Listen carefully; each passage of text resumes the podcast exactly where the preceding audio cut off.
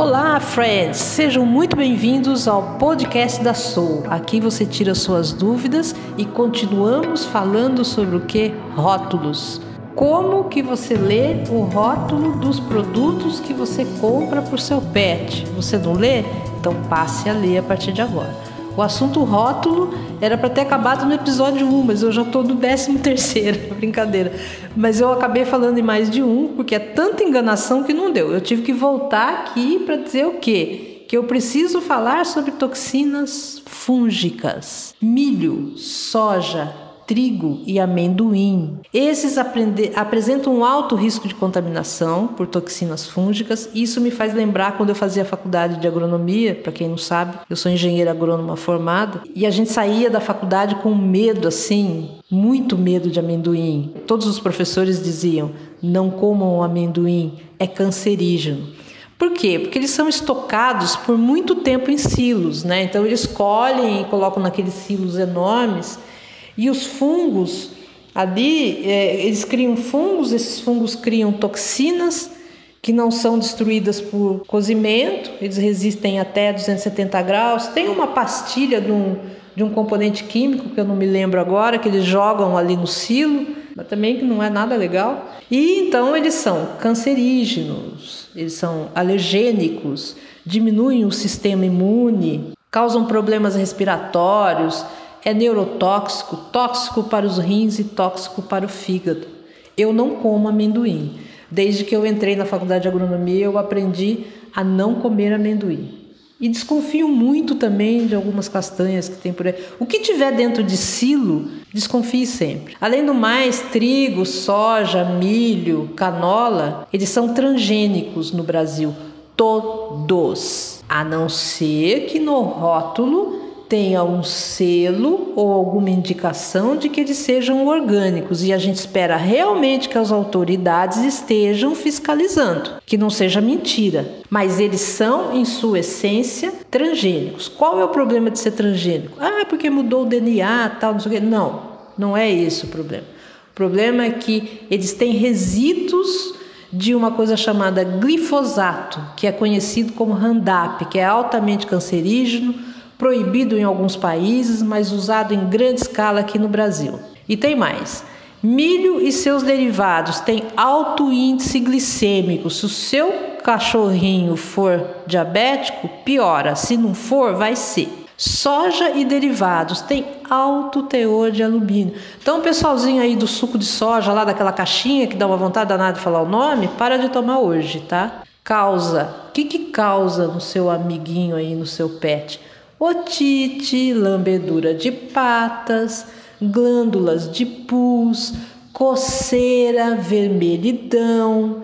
Milho, soja e trigo são conhecidos no meio científico como o trio da alergia. O milho, como eu já disse, causa os picos de açúcar no sangue, atrapalha a digestão, é transgênico, não ajuda nada. Além disso, né, na, nos rótulos você vai encontrar glicose. Então você pensa bem, você já tem um milho dando pico de açúcar. Aí glicose, que é pior que açúcar, para quê? E tem mais. Você sabe o que é celulose em pó? Celulose em pó. Procure que alguns produtos têm no rótulo. Isso é serragem, gente. Isso é serragem. Agora me explica alguém aí, serragem é fonte do quê, hein? Vitamina A, vitamina B não é fonte de nada. É só para encher, para fazer volume. Bom, para finalizar, aí uma das coisas que eu descobri fazendo um estudo sobre isso, lendo muitos artigos por sinal, é a carne oriunda da China.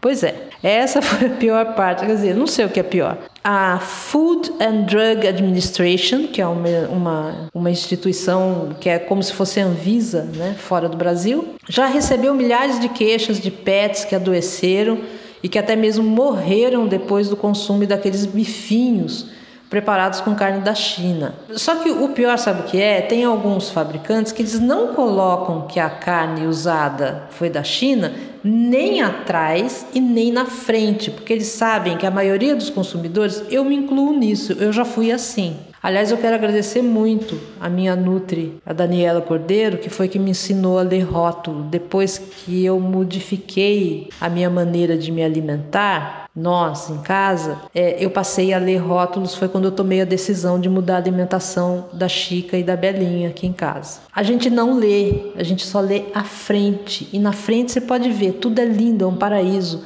Ah, o petisco é assado põe folhinha de milho. Corra! Tem um aí que tem um, um desenho de milho assim na frente. Corra daquele negócio. Alguém vai dizer para você: ah, não, pode dar aquele lá que é bom, pode dar aquele. Não, leia o rótulo. Eles são transgênicos, procure um asterisco, tá? Então, se tiver escrito assim, soja, não sei o que, asterisco, significa que aquilo é sinal de transgênico. Alguém te ensinou isso? É. Aquele profissional que disse para você que você podia dar a tal da ração que era boa, ele te avisou que se você ler o rótulo lá atrás e achar um asterisco em cima de uma palavra, de uma soja, milho, seja lá, aquilo ali é transgênico e aquilo ali tem resíduos de Roundup e que Roundup se vocês vissem a foto dos ratos de laboratório, como eles ficaram com tumores maiores do que o próprio corpo deles. Então, não dê e tome cuidado. E aí, como eu ia dizendo, eles colocam os que usam a carne, né, oriunda da China, eles colocam na base, eles colocam embaixo, porque eles sabem que a tendência é a gente olhar na frente. Alguns não leem atrás porque eles escrevem em letra branca fonte horrorosa para você ler e tudo muito junto. Então, na dificuldade, na pressa, você acaba não lendo, você lê só a frente.